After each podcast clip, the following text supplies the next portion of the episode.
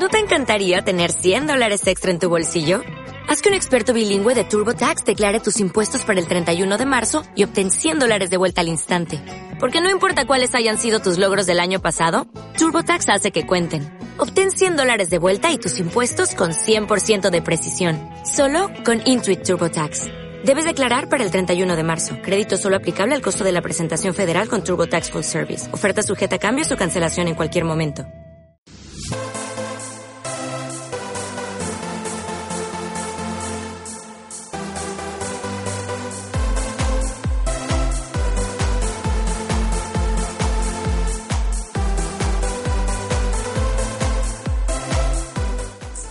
Bienvenidos a Mente Maestro.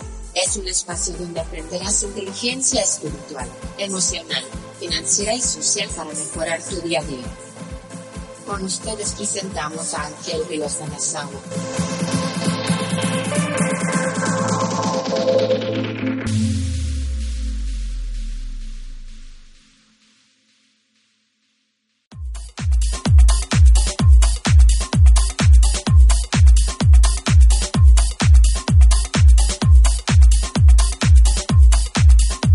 excelente día tengan todos ustedes. Mi nombre es Ángel Hanasawi. Bienvenidos a Mente Maestra. Este es nuestro episodio número 30 y este es un espacio en donde hablaremos de inteligencia emocional, espiritual, financiera y social para mejorar tu día a día.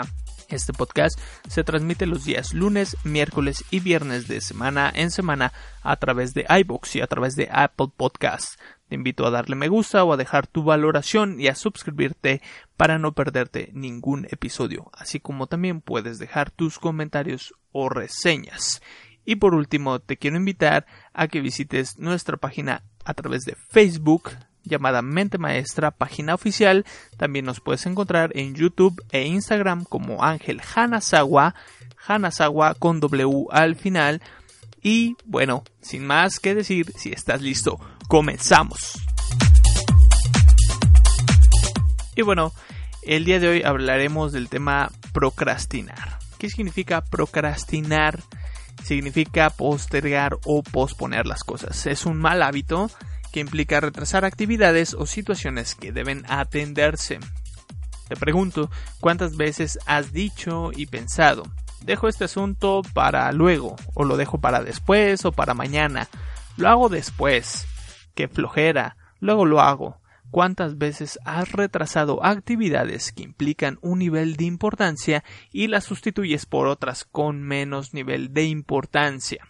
Como ya lo mencioné, procrastinar es un mal hábito y el cual tenemos que empezar a desaparecer, empezar a erradicar y cambiarlo por un buen hábito. Debemos de saber organizar nuestro tiempo. Todos hemos procrastinado en algún momento de nuestra vida o en alguna ocasión, pero unos lo hacen más que otros. ¿Cuántas veces te ha pasado que tienes un trabajo que entregar con una fecha, supongamos, límite de un mes y terminas haciéndolo un día antes de la fecha de entrega?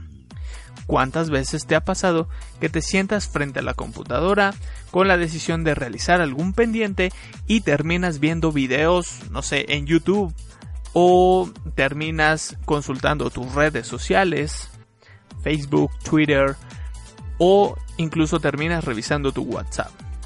Y al final eso no es lo preocupante, sino lo preocupante es de que a veces dedicamos tiempo de más a esas actividades y nos apartamos o nos alejamos de la actividad principal. Y les quiero compartir en esta última semana, sí, lo confieso, he procrastinado. Resulta que tengo un pendiente tengo la entrega de un presente para dos amigos, en los cuales pronto nacerá su bebé, eh, su hijo, y llevo aplazando la entrega de este presente o de este regalo. Y lo peor de todo es que ya está envuelto, ya está preparado y listo para entregar. Pero por alguna u otra situación eh, de menos importancia he retrasado la entrega. Y ese es un ejemplo claro de la procrastinación. A todos nos han pasado situaciones como estas. El punto es saber identificar y ponerles un alto, no aplazar estas tareas o entregas de un trabajo o pagos sin realizar o proyectos sin empezar. Un reto verdadero es en personas emprendedoras, puesto que en ocasiones no contamos con un plazo de entrega y debemos de deshacernos de este mal hábito puesto que los tiempos de entrega pueden ser muy extensos. Por ejemplo, si quieres desarrollar tu sitio web para que la gente pueda visitarlo, en ese ejemplo no existe presión alguna o no hay una fecha de entrega o no hay un límite y por lo tanto puede ser muy fácil o susceptible a que podamos aplazar esa realización de esa página o meternos en un círculo de procrastinación. Y bueno, ¿qué es lo que sucede? En nuestro cerebro sucede que rechazamos las cosas que son desagradables, tediosas y aburridas, aunque tengan un grado de importancia significante, y las reemplaza por algo llamado gratificación inmediata o instantánea. ¿Qué quiere decir esto? Que lo reemplazamos por aquello que nos gusta, nos es más fácil y es divertido. Creo que a todos nos gustan las cosas divertidas. Y entonces, cuando nos toca realizar alguna actividad que implica este grado de importancia, pero que es aburrido o que es tedioso, lo tratamos de reemplazar por algo que sea gratificante y sea divertido. A continuación, te daré algunos consejos que puedes aplicar y que he estado trabajando también para dejar de procrastinar. El punto número uno y que he practicado sería crear conciencia de que tú procrastinas. Realiza una lista de las cosas pendientes y jerarquízalas como cosas urgentes y que a la vez son importantes acorde al periodo de tu entrega. Y si no tienes una fecha de entrega, en el caso de emprendedores, pues fíjate y trata de realizar una fecha de entrega. Ponte esa fecha para que puedas hacer la jerarquización de estas cosas. El punto número dos sería tomar la decisión de realizar las cosas pendientes y esto se traduce en proactividad. Tienes que tú poner acción para realizar esas cosas pendientes y tomar esa decisión. El punto número tres sería trata de distraerte en lo menos posible que sería trata de distraerte menos con las redes sociales, con YouTube o actividades que son menos importantes. El punto número cuatro sería deja de ver televisión o leer el periódico. Yo eh, desde hace tiempo que ya no veo televisión ni tampoco veo noticias y les comparto que no me ha afectado el no hacerlo, al contrario me ha beneficiado y me ha permitido tener más tiempo para eh, organizar algunos otros proyectos y algunas otras cosas. El punto número 5 sería fíjate horarios para la realización de las actividades. Entonces, relacionando el punto número 1, establece esos horarios. Una vez que ya hiciste tu lista, ponle horarios para que eh, puedas repartírtelos durante un tiempo o durante el día. Punto número 6. Inspírate para realizar las cosas que no son tan agradables pero tienen un grado de importancia o prioridad. Realiza alguna actividad, puedes apartar algunos 15 o 20 minutos para realizar alguna actividad que mm, te agrade o te inspire o puedes escuchar alguna canción que también te pueda dar esa motivación para posteriormente realizar la actividad en la cual eh, le vas a dar esa prioridad.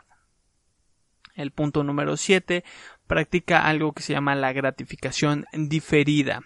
Como ya lo habíamos mencionado, algo que nos orilla mucho a procrastinar es la gratificación inmediata. Esa cuestión de hacer cosas divertidas y en este caso vamos a practicar la gratificación diferida, que quiere decir que es la capacidad de posponer una recompensa presente por una mayor en el futuro. Entonces vamos a aplazar esa recompensa que al final vamos a tener. Entonces acostumbra a realizar la gratificación diferida. Yo creo que en el próximo programa, el próximo episodio, hablaremos sobre la gratificación diferida y cómo llevarla a cabo.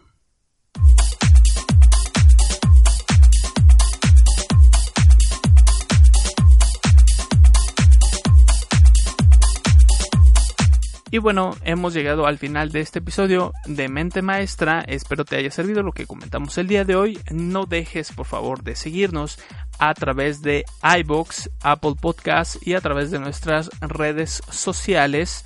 Mi nombre es Ángel Hanasagua. Esto fue Mente Maestra y nos escuchamos hasta el próximo episodio.